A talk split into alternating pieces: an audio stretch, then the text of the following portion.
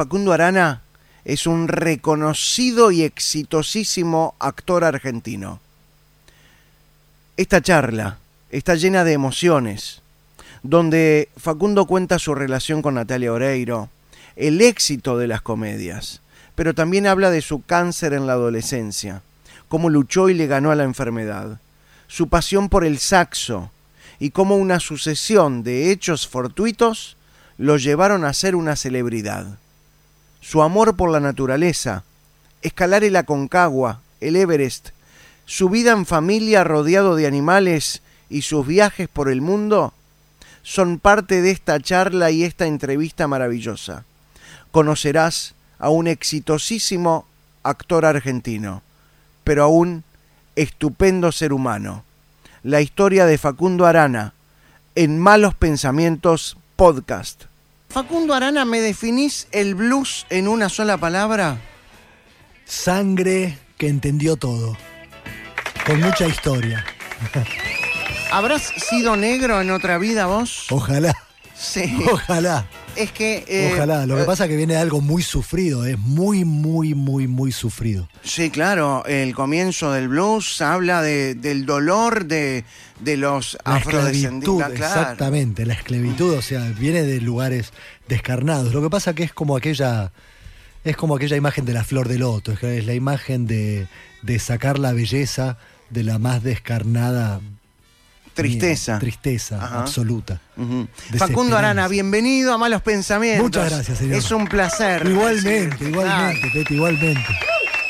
A ver, eh, no sé si ya lo contamos, pero eh, la vez que nos reencontramos, cuando fuiste eh, jurado de Got Talent el año pasado, me recordaste que habías sido entrevistado en Noche de Miércoles allá por el año 99-2000. Sí, exactamente. Ahí está.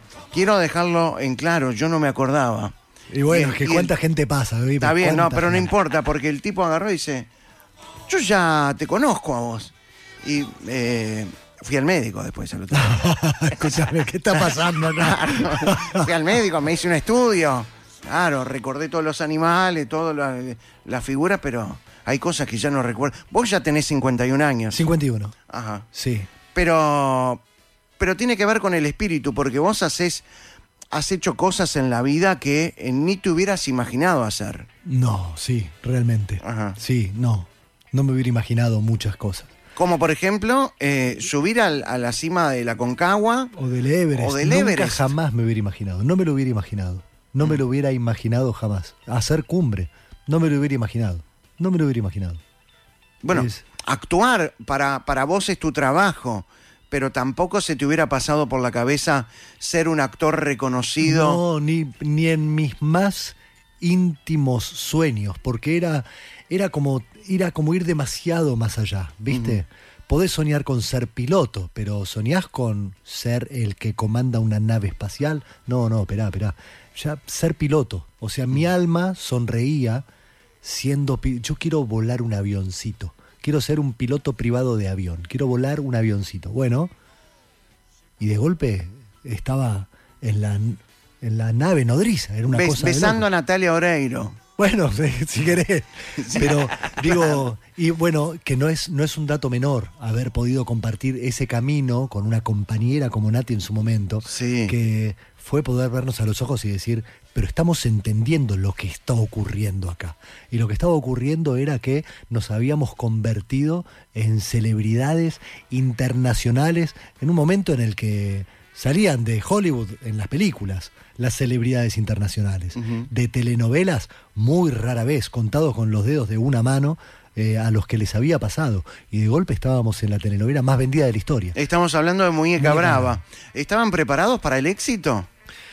¿Para ese éxito que trascendió incluso fronteras? Lo que pasa que no, no estás preparado, no estás preparado para nada de todo eso. Pero cuando llegas, si sos prolijo, si sos respetuoso, si lo vivís con humildad. Pies en la tierra. con- sí, y con toda tu alma. Y la verdad es que yo en eso la reconozco a Nati. ¿Viste? Vivirlo con responsabilidad, con mucha, con mucha ilusión y poder disfrutarlo mucho, sabiendo que toda ola en algún momento se convierte de nuevo en un océano eh, como un espejo y ya eh, te van a quedar solamente recuerdos maravillosos de los que hayas podido vivir. Bueno, los viví con toda mi alma. ¿Cuántas vidas viviste ya, Facundo? ¿En esta? Sí. Uy, un montón. Un montón. Eh, me pasaron un montón de cosas de esta, en esta vida. Me pasaron un montón de cosas, muchas de las cuales las fui a buscar con toda mi alma. Tuve mucha suerte por la gente con la que me supe rodear. Eh, y yo soy muy abierto, aparte, soy muy entregado, me entrego muy, me entrego de cuerpo y alma, ¿viste? ¿Te supiste rodear o, o también crees que la gente que te rodeó eh, fue la que te transformó y la que te ayudó a ser eh, quien sos? Bueno, como todos. ¿no? Es como todos. que vos crees en el destino que hay gente que te que aparece en tu vida por una función particular. Mira, es increíble, pero eh, la vida tiene esta cosa de misterio que uno más respuesta le quiere poner y más cabeza le querés poner y te empieza a quedar grande, porque se, se empiezan a abrir como campos hacia lados impensados. En mis relaciones en la vida me pasó eso. Tuve gente que llegó para decirme una palabra y no la vi nunca más y me modificó la vida. Me modificó la vida. Eh, una persona me paró en la calle un día y me dijo, no te preocupes, porque vas a vivir y vas a vivir un montón. No me conocía. Y yo no tenía ni una quimioterapia Pero- hecha encima. Pero pará, y, y no era no eras un tipo reconocido. No, nada, cero. Cero. Era un adolescente con un diagnóstico espantoso sobre mi cabeza, caminando por la calle, y de golpe me, en la puerta de la iglesia que está frente a la Plaza San Martín, me paró una señora con una mirada muy particular y me dijo, no, no te preocupes, porque vas a vivir y vas a vivir un montón. Me miró y se fue. A la vuelta de ese lugar, bastante tiempo después, mi vieja me llevó a un lugar que se llamaba la Asociación Argentino-Brasilera, donde trajeron a un señor de Filipinas que te hacía operaciones sin tocarte.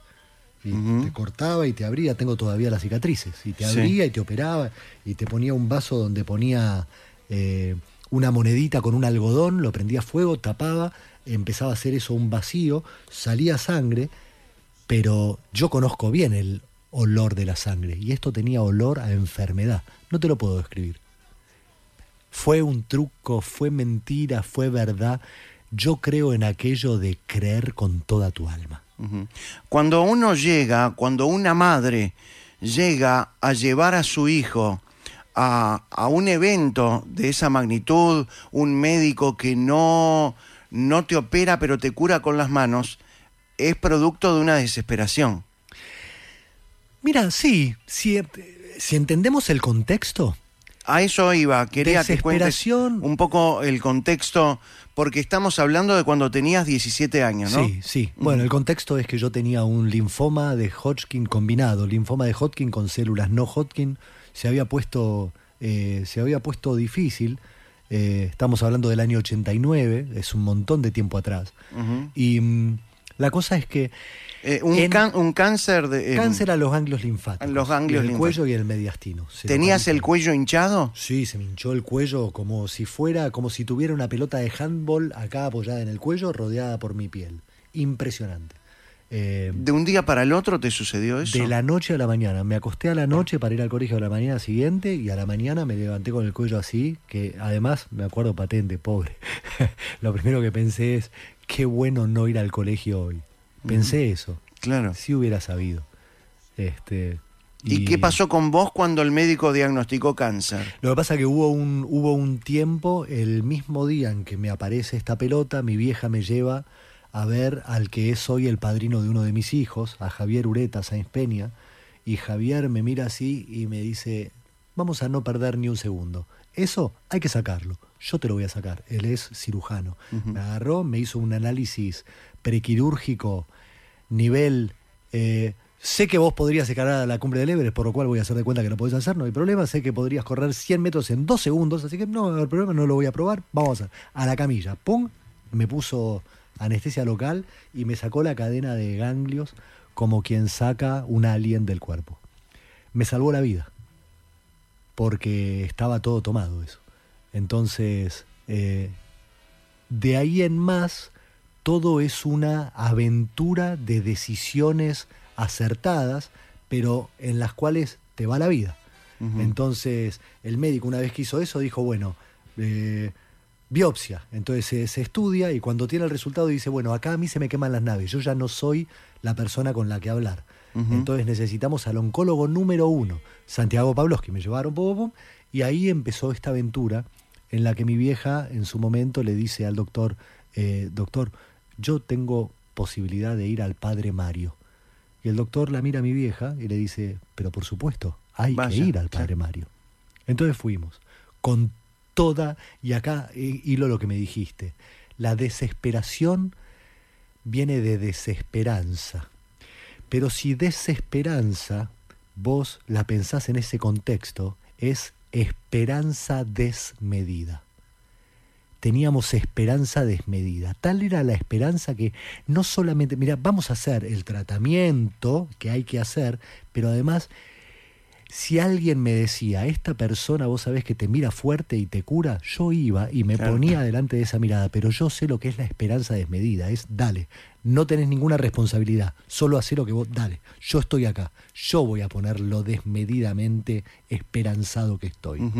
Y bueno, ¿qué de todo eso me curó? La mano del padre Mario, este filipino que operaba sin tocar. Eh, tu propia cabeza eh, la mano de mi vieja diciendo, quieto acá.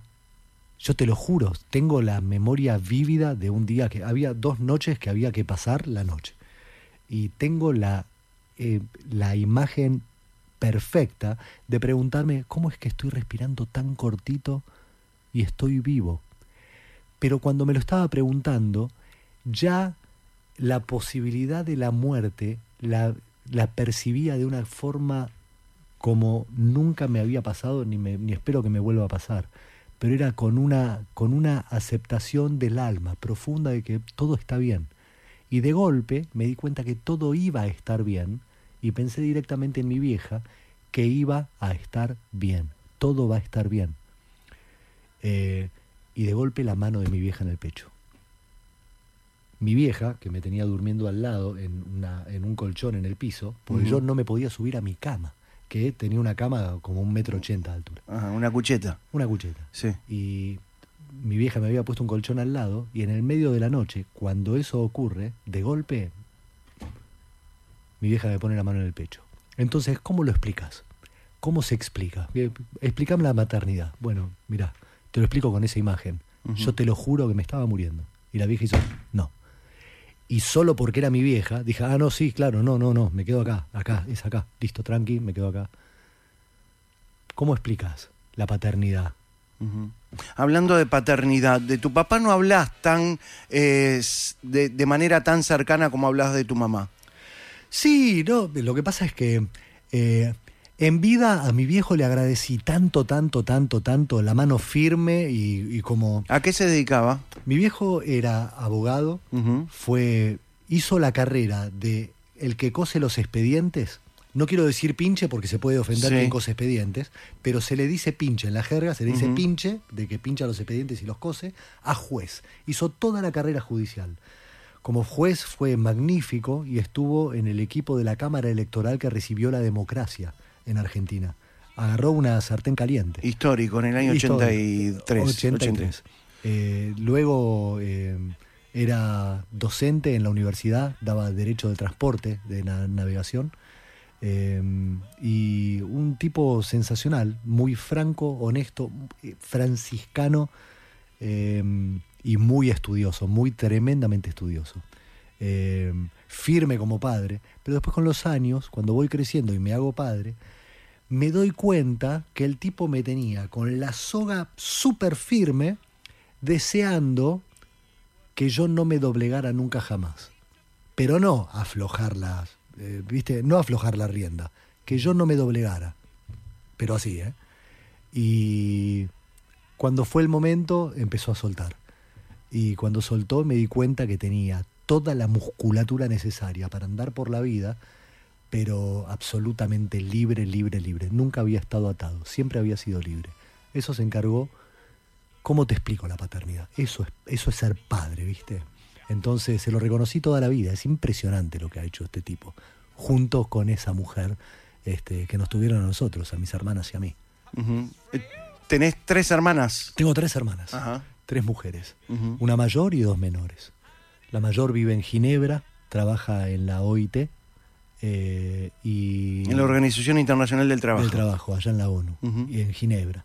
Y después tengo la hermana que me sigue a mí, que es música, es maestra de piano.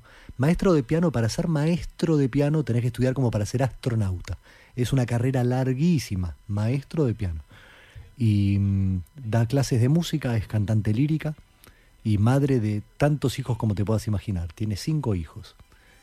Y después le sigue mi hermana menor, Agustina, que es abogada, trabaja en tribunales y tiene cuatro hijos. Tengo un montón de sobrinos. ¿Cómo, cómo esa familia, eh, una familia como tantas en, en Argentina, en Buenos Aires, se sorprende teniendo eh, al único varón en la televisión? Increíble. Fue, fue un proceso bastante largo, porque en realidad arranca a mis 13 años cuando escucho un día, eh, volviendo con mi viejo, mi viejo los sábados jugaba al fútbol y era algo que no se movía. Mi papá jugaba al fútbol los Mm. sábados, entonces iba, jugaba al fútbol con sus compañeros de fútbol, comían un asado y él volvía. Un sábado la vieja le dice, che, eh, tu hijo Sí. va con vos, tiene, viste, varón. Entonces mi viejo dice, claro. Entonces dice, vamos. Mi viejo no era de mucho hablar. Cuando iba en el auto, uh, manejando hasta San Isidro, que en ese momento era una hora, y jugaba el partido, y asado, y volvíamos. Y cuando volvemos, uh, le digo, pa, ¿puedo prender la radio? Sí, no se escuchaba radio. Ujú. Entonces, tú. Y en el momento que prendo, había una canción de Cory Hart que se llama Never Surrender. Y cuando la prendo, arranca el solo de saxo. Pero así como lo prendí, arrancó. Mirá lo que es la vida. Porque me partió la cabeza. Dijo, "E- es un saxo. Le digo, papá, ¿qué es eso? Un saxo. Esta canción, esta misma canción. Es un saxo.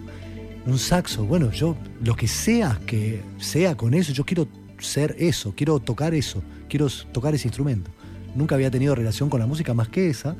Y mi abuela paterna, la, la vieja de mi, de mi papá, había muerto a los 60 años y ella era concertista de piano. Yo nunca la conocí. Entonces la música estaba en la sangre. La música la tenés en la sangre, te lo juro. Por eso lo del blues te lo puedo definir como loco. ¿Cuánto hace que no escuchás este tema? No, ahora, ¿Sí? porque cuando venga el momento del solo, Sí. te va a pasar que, claro, un día después, en algún momento de la vida, yo tuve el saxo. Y tuve el saxo y dije, quiero tocar este tema. Claro, para tocar ese tema tenía que ser saxofonista. Y yo Claro. no era saxofonista, era un chico que tenía un saxo. Ajá. Bueno, ahí nomás me puse a estudiar, estudiar, estudiar, estudiar, lo tuve, lo tuve, lo tuve, lo tuve, lo tuve. Y hoy, para hacer mis eh, unipersonal, Sí. ¿con qué caliento? Con el saxo. Con este tema, le digo, ponémelo al palo y le hago la segunda voz ahora. Y A me ver. vuelvo loco.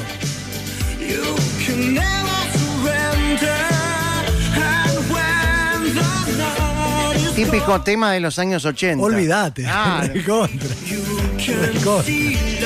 Los saxofonistas no aparecían en los videoclips. claro. Ahí.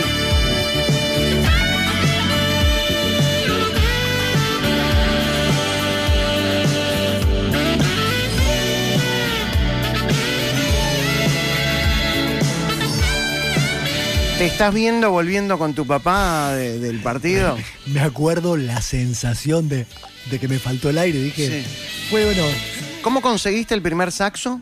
bueno, después de muchos años, porque esto fue a los 13 y el saxo llegó a los 18. Mm, O sea, después de tu enfermedad. Después de mi Y enfermedad, vos no eras el mismo.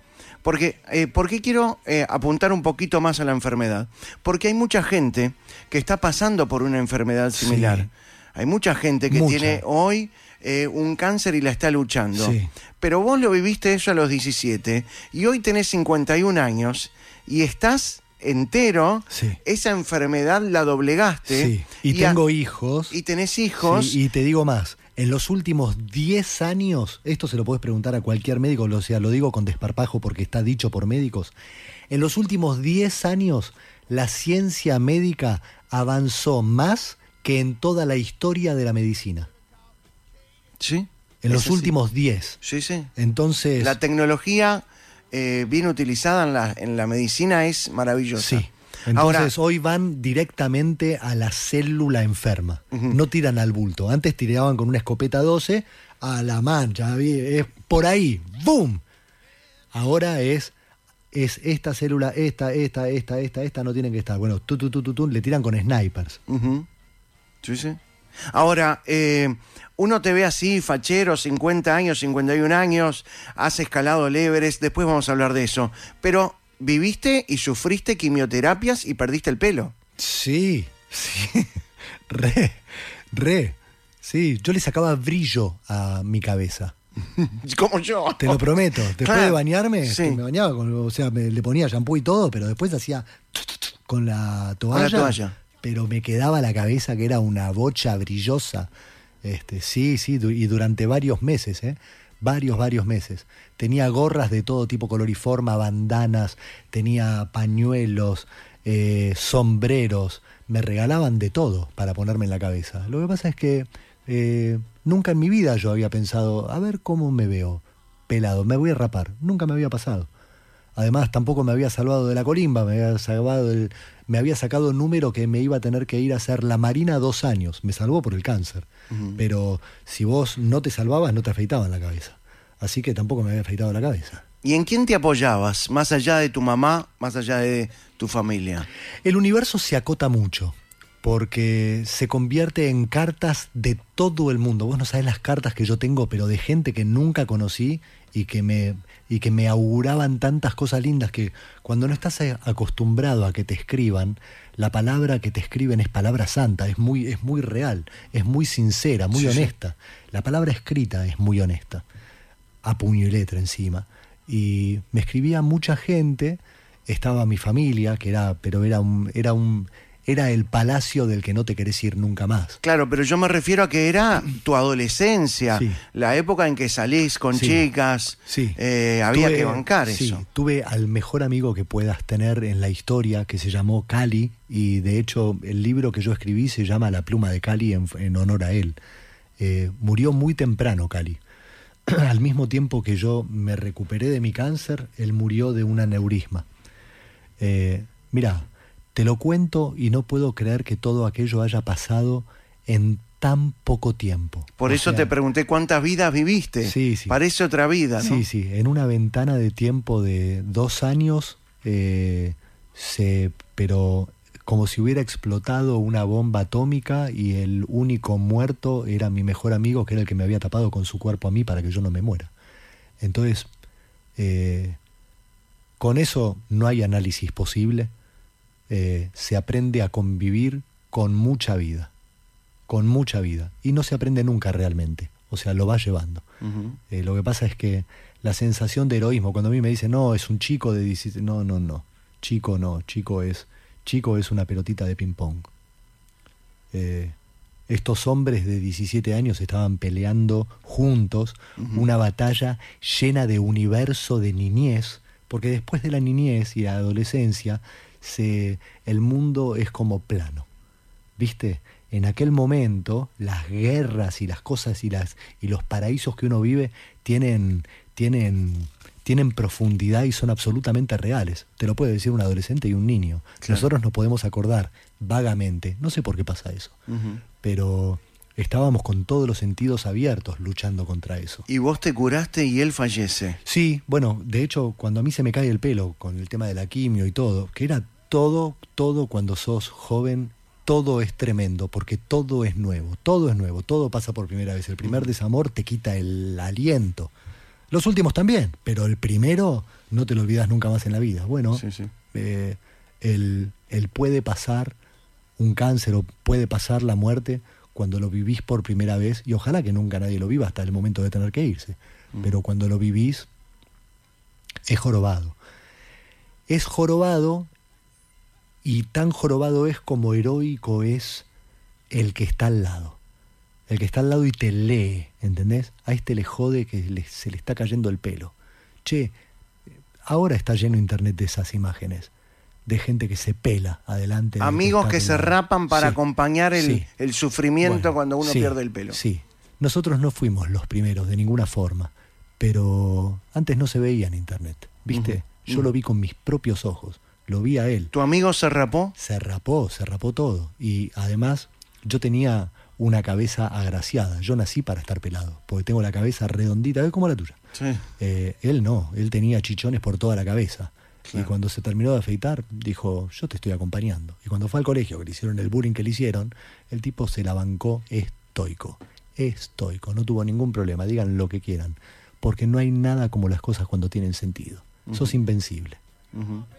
¿Cómo, cómo juega el humor en, en esa juventud, en esa adolescencia, cuando la estás pasando con, con- con esta carga eh, que, que uno no espera? Le hacía bullying al que me hacía bullying.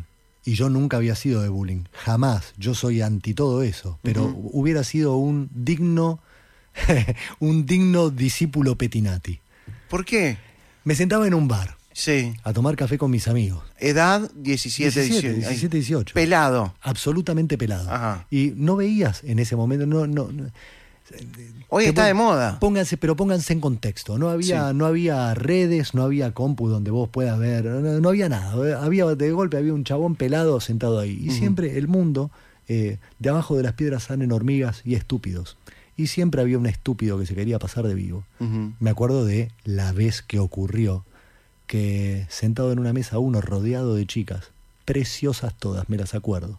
El tipo me dice, jeje, pelado, ¿cómo haces para mantener esa pelada? Me doy vuelta como si lo hubiera tenido listo toda la vida, pero sniper, ¿eh? Lo miré y le dije, vos sabés que me hago una quimioterapia cada tanto y se me cae solito. La cara del tipo, inolvidable. No debe haber jodido nunca más a nadie. Las chicas después me miraban más a mí que a él. ¿Qué querías ser de niño? ¿Eras buen estudiante? No, no, no. ¿No? Quería ser dibujante, ¿sabes? Y el dibujo con el estudio eh, no se lleva, porque lo que tendrías que estar anotando lo estás dibujando. Y estaba dibujando. Descubrí a los 10 que me apasionaba dibujar. En una clase en la que dijeron dibujen un dinosaurio, estábamos todos sentados de a cuatro, y yo me puse Dibujaste a dibujar- Galtieri. Ah, qué boludo. Dibujé un dinosaurio que copié de una lámina que estaba en la pared Sí. y resulta que mis compañeros, por primera vez en mi vida, me dicen, oh, qué bien, qué bueno. Qué bien, qué bueno, ya está, soy dibujante. Claro. Entonces arranqué a dibujar. Eh, poco tiempo después me regalaron una copia de mi, mi primo Luis, me regaló un fascículo del Eternauta. Y con el Eternauta vino la locura del cómic Una revista de cómics. una revista de cómics llamada El Eternauta de, este, eh, de Germán Westerheld con Solano López. ¡Pah! Y me volví loco y dije, yo quiero ser dibujante de cómics, así que no paraba de dibujar. O sea, el tipo dibujaba, escuchaba dibujaba. música, un saxo, quiero tocar el saxo. Mirabas una revista En de una, cómics. edad, en y- una edad en la que Sí. todo es amor a primera vista. Lo que pasa es que cuando vos vivís con intensidad tu vida y el amor a primera vista, y gracias a Dios fue amor por esas cosas, porque pudo haber sido cualquier otra. Formá vos el personaje que quieras. Totalmente. pero este era dibujante, era saxofonista, era actor y por ahí fue la mano. El arte siempre rodeando. No lo pude evitar, Ujú. no lo pude evitar. Ariano típico. Me estoy enterando por vos. Bueno, pero vos sos del 31 de marzo. Del 31 de marzo. Yo soy del 30 de marzo. Bueno, ya entendiste todo. Claro, claro. Ahora, vayamos al saxo. Una vez que tenés el saxo, no lo soltás. Nunca más, Nunca más lo soltaste. nunca más. ¿Cuándo fue la primera vez que te presentaste Me di el cuenta, saxo? con los años me di cuenta que no sé soltar, ¿sabes? O elijo tan bien que no quiero soltar. Está porque uno no quiere soltar lo que es, elige. Es cierto. Entonces digo, o no sé soltar o no quiero soltar porque elegí muy bien. Hay días en que pienso que no sé soltar y hay otros días que digo, qué bien que elegí. No suelto nada de lo que tengo porque realmente lo quiero. Contanos cuál fue la primera presentación en vivo eh, tocando el saxo. En la casa de mi abuela tocando en alguna reunión de familia y como dato precioso, yo tengo muchos familiares sordos, sordos profundos, sordos de nacimiento. Le falta el yunque a uno y entonces no, Sí. no escuchan. Pero cuando me pongo a tocar el saxo, sin importar si está bien o mal, porque cuando un familiar toca el saxo y hay un chico en la familia que toca el saxo, Claro. lo, lo escuchan con generosidad más que con el gusto antepuesto, ¿no? Y mi familia, la parte sorda de mi familia, se acercaron a la boca del saxo, al pabellón del saxo, y pusieron una mano al lado de la otra. Entonces, La vibración. sí. Y fue demasiado, porque yo no estaba preparado para eso. Mira que a mí me, me enseñaron a caminar y a hablar ellos, pero no estaba preparado para el... A ver, toca Sí, sí. y se miraban y comentaban Y yo con el saxo tocando decía, puta madre, quiero que vibre bien y no puedo ni hacerlo sonar bien, ¿entendés? ¿Y el público que no era tu familia? De a poco, en el año 2000, aparecimos tocando con la banda La Carranza, eh, junto con Ligia Piro, David Libedinsky. Bueno, Ligia hoy es nuestra dama del tango y del jazz. Está bien, pero tu, tu primer público, Mi primer público. tu primer público fue en el subte. Por supuesto. De hecho, sí, muy bien. Ah. Muy bien, muy bien. Yo lo estaba llevando Muy bien, y me me, estaba llevando, me- sí, no. me salteó. Sí, sí, perdóname, sí. Sí. Anterior, al, anterior al subte, que fue en Claro. el año 92. eh, Esa típica imagen que vemos en las películas de Hollywood. Sí, El- la, la están gente mejor que- iluminadas. Sí, las- claro. Están mejor iluminadas. Porque acá el iluminado eras vos. Qué lindo. Muchas ¿no? gracias. Pero imagínense esa película de Hollywood donde la gente baja al subte a tomarse el subte y hay un tipo despeinado, desprolijo, lo que sea, tocando el saxo. Sí, tengo esa campera todavía conmigo, Ajá. en mi casa. Sos de no soltar. Es que. Incluso las camperas. Pero es que ese recuerdo, tener esa campera que te acompañó cuando vos tenías 20 y estaba Sí. lleno de preguntas, con heridas tan fuertes, tan profundas que habían Sí. sido hechas y que no se iban a curar en- no se iban a curar nunca, pero vos no sabías cuándo se iban a curar. No sabías que no se curaban nunca. Ujú. ¿Entendés? No sabías que se convertían, se convertían en manifiesto. Si todo salía bien. Si no, te mataban de dolor. Hablame de la importancia del saxo en el subte. Bueno, yo vivía en Junín y las Heras, que es como vivir eh, en un lugar donde hay muchos departamentos, muchos edificios. Positos. Sí. Y entonces estaba ahí en mi cuarto tratando de aprender a tocar y pa, pa, aprender a tocar el saxo es algo despiadado. Sobre todo para los vecinos. To- absolutamente para los vecinos, porque uno con la primera nota que vos logras, pa, que salga más o menos coherente, vos ya estás, vos ya cerrás los ojos para tocar tu nota. Y tú, y estás ahí, te, vos te colgás, pero vos te colgás, los otros se quieren colgar, ¿entendés? Y entonces, eh, inmediatamente, muy poco tiempo después de aprender, de, de empezar a tocar en mi casa, empezaron los gritos por, por, por el edificio. Sí. ¡Eh! ¡La corneta, nene! ¿Viste? Y entonces ya te daba vergüenza. Entonces dije, bueno, me voy a meter en el placard. Me metía en el placar, cerraba la puerta, me ponía a tocar, pero empezaba a transpirar como loco en un minuto. No tenía lugar a donde escaparme. Y un día se juntaron todos los caminos, porque en esa encrucijada se juntaba que yo necesitaba un poco de calle, que no tenía, necesitaba un espacio donde tocar el saxo, no tenía, y me cruzo con un saxofonista tocando en una estación de, de subte de eh, Corrientes y Callao, y yendo a ver a mi vieja. Y cuando lo veo al tipo, yo venía con mi saxo al hombro, el tipo me dice, "Eh, ¿tenés un saxo? Le digo, sí. Y me dice, sácalo, sácalo, vamos a tocar juntos. El tipo estaba tocando. Momento mágico, porque yo me hubiera ido corriendo. Y no me fui corriendo, me quedé. Claro. Saqué el saxo y me puse a tocar las tres notas que yo podía tocar. Po, po, po. Y él se puso a zapar arriba. Y empezó a pasar la gente y la gente empezó a dejar plata. En un saxo que él tenía que solamente lo podía tocar él porque estaba tan destruido ese saxo que solo sonaba en sus manos. En las de otro saxofonista, el más excelso, no lo hubiera podido hacer tocar. Esto pasa mucho con los saxos. Y entonces empezamos a tocar, tocar y tocar, y a las dos horas eh, paramos, él junta la plata y me quiere dar la mitad. Le digo, de ninguna manera. Me dice, es tuya, te la ganaste. Y yo acababa de perder el trabajo en una, en un, eh, estaba haciendo, estaba cubriendo a alguien. Había ido a una agencia que te conseguían empleo y estaba haciendo una suplencia. Se había acabado la suplencia, estaba solo y dije, me voy a buscar mi estación. Me fui y la encontré en Santa Fe y Porredón y me puse a tocar. O sea, haber encontrado un saxofonista en una estación de subte te impulsó a vos a buscar tu propia estación. Sí, son todos momentos. Pero si vos al momento lo ves y realmente le obedeces a tu impulso, Sí. el impulso tiene mucho sentido común. Hasta cuando es alocado.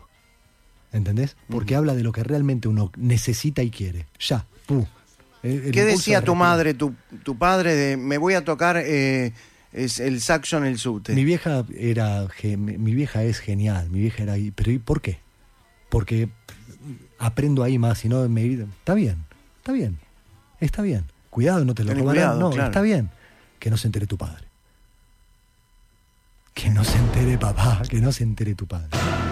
Padre se enteró, porque llega un día a casa de noche, él llegaba a la noche para comer, y llega y estaba riéndose a carcajadas. ¿Alguien te vio? Sí. Estaba, pero estaba muy riéndose, Sí. muy se, que llegó a casa y se reía y se, y se sienta en la mesa y decía, se los tengo que contar porque no me lo van a poder creer. No va que me llama por teléfono al despacho Sí. eh, Cacho Freire, otro abogado como él, eran abogados que volaban súper alto, ¿viste? Jueces. Sí, claro. Y me dice, Jorge, ¿será posible que lo haya visto a Facundo tocar el saxo en el subte? Ja, ja, ja, y se empieza a reír todos en casa. ¡Ah! Claro. Nos quedamos y este y de golpe mi viejo ve la cara de todos y dice que vos estás tocando el saxo en el subte. Y yo lo veo y le digo, sí. Y me dice, ¿pero por qué?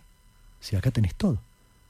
Y cuando le expliqué, como que se tragó todo lo que iba a decir Sí. y guardó un silencio.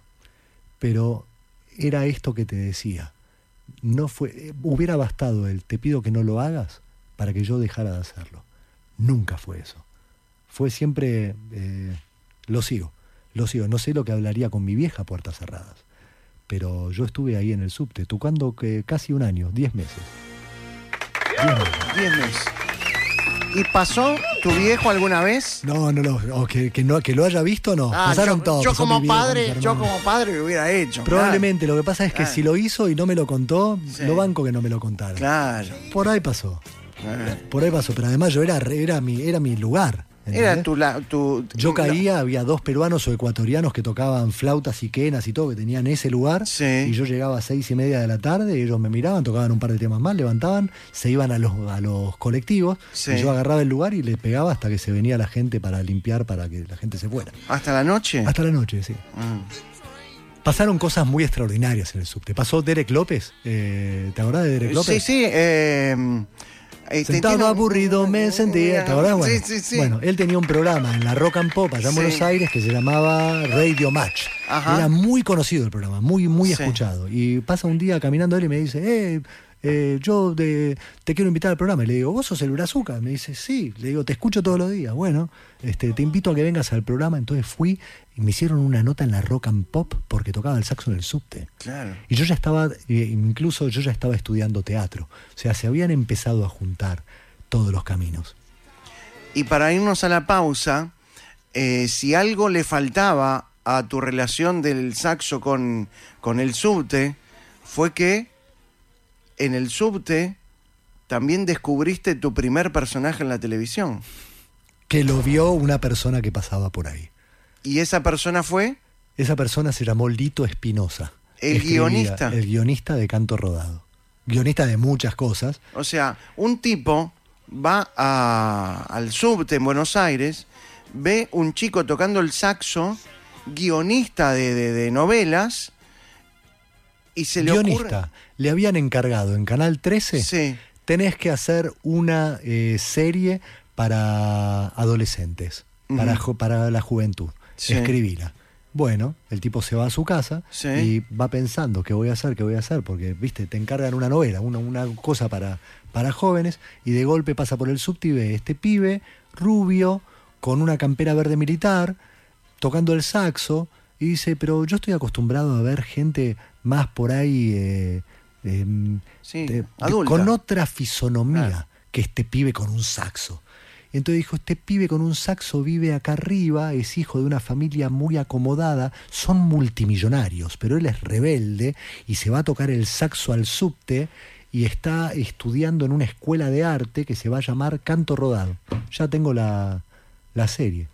Por solo verte, Sí, la escribió. imaginó el guion. Imaginó eso. Bueno, los autores hacen eso, los escritores hacen eso. Son grandes observadores. Olvídate, pero aparte Claro. exageró, exageró todo lo que Sí. ocurría y escribió una serie donde este personaje era solo un personaje.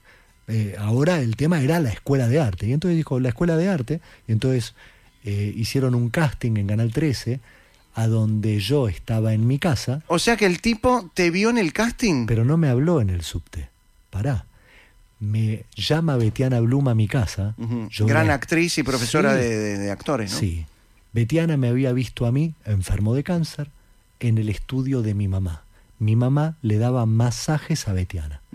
Entonces yo era el chico que estaba atrás de la puerta.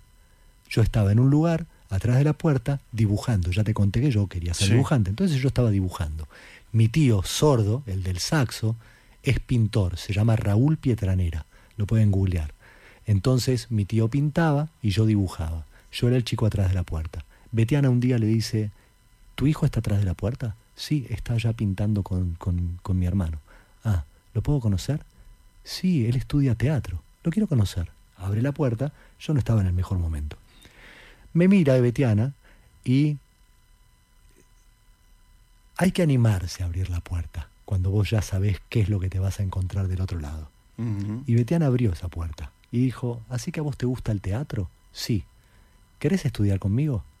Sí. Yo estaba estudiando con Alicia Mucio, acabábamos de terminar, y digo, sí, vení, venite al Teatro de la Galera. Entonces fui al Teatro de la Galera, me pongo a estudiar con ella.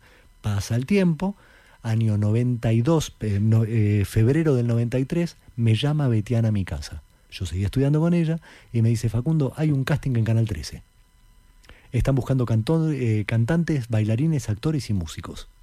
Salvo bailar, vos haces todas. Preséntate. Yo te voy a preparar. Bueno, fui al casting, me presento, estoy con Sí. el saxo, éramos dos saxofonistas. Sí. Y quedamos ahí, veo, pero cuando entro en ese estudio inmenso de Canal 13, ¿sabés qué me pasó? Había cantantes, bailarines, actores, músicos, todos con sus instrumentos, y yo dije, esta es la pecera donde yo me siento cómodo. Acá es. Esto es. Estos son como yo- son todos como yo. Algunos vuelan libre, otros vuelan en formación, otros son, pero somos todos estos. Son, claro, son todos artistas. Y ahí estaban todos. Todos. Impresionante la cantidad de gente que había. Y entonces, mucha gente la conocen ustedes de toda la vida. Se acaba de ganar el Trinidad Guevara Marcos Montes, ahora por el Hombre de Acero, estaba en ese casting.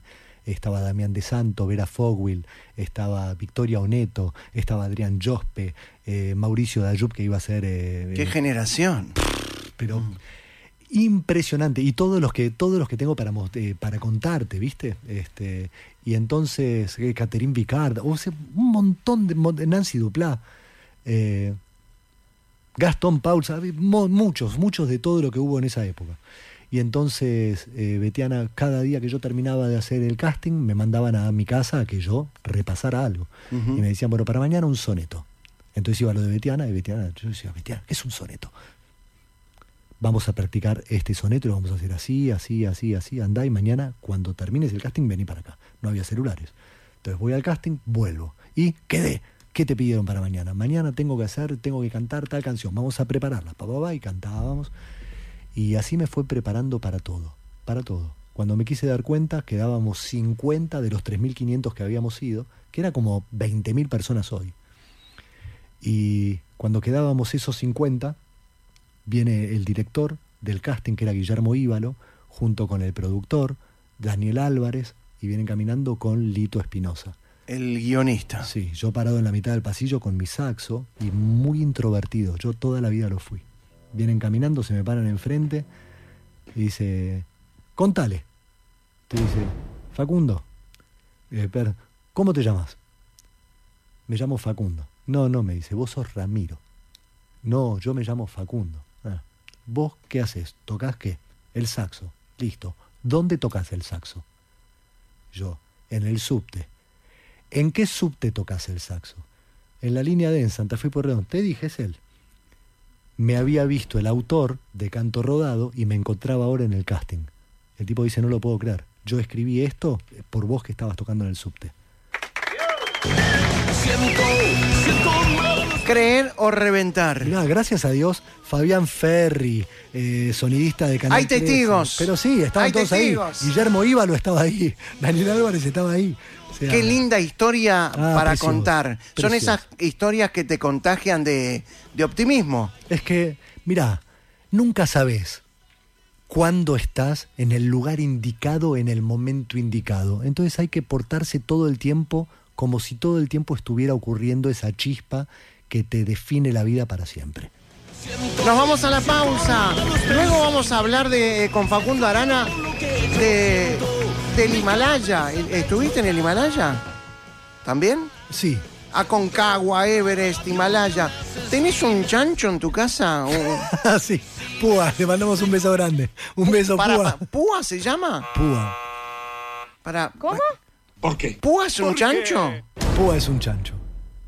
Usted está mal de la cabeza. Eh, Púa era el técnico de la selección. No, no, no, no. No, no, se puede llamar Jorge, yo me llamo Ah, está Jorge bien, también. tenés razón. Púa, sí, bueno, sí. genial. Tanta cosa para conocerte, Facundo Arana.